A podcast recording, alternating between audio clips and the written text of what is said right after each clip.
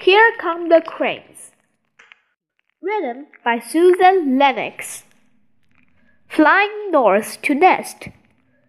Sandhill cranes spend the winter in warm areas in the south. They migrate north in the spring.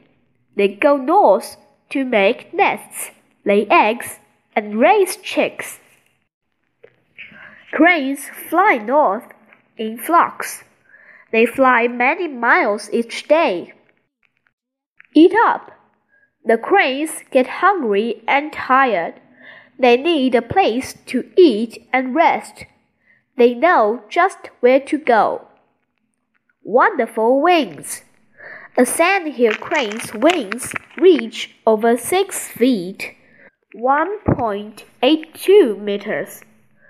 A crane can soar on the wind without flapping its wings. It looks as if it's floating in the sky.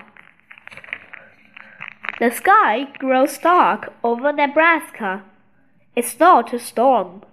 It's the sandhill cranes.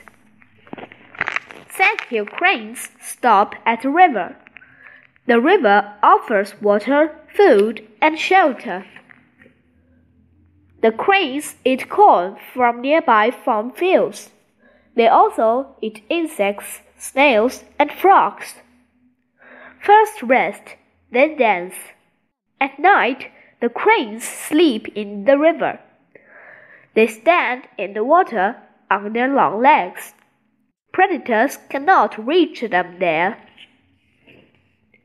The cranes stay at the river for about three weeks.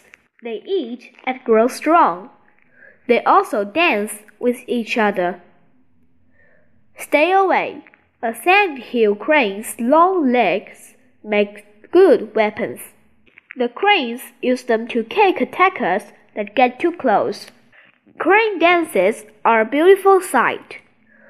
The cranes stretch their wings. They bow their heads. They jump high in the air. Sandhill cranes dance to find a mate. Most crane mates will stay together for life. There and back again. It is time to leave the river. The sandhill cranes fly north. Their calls can be heard for miles.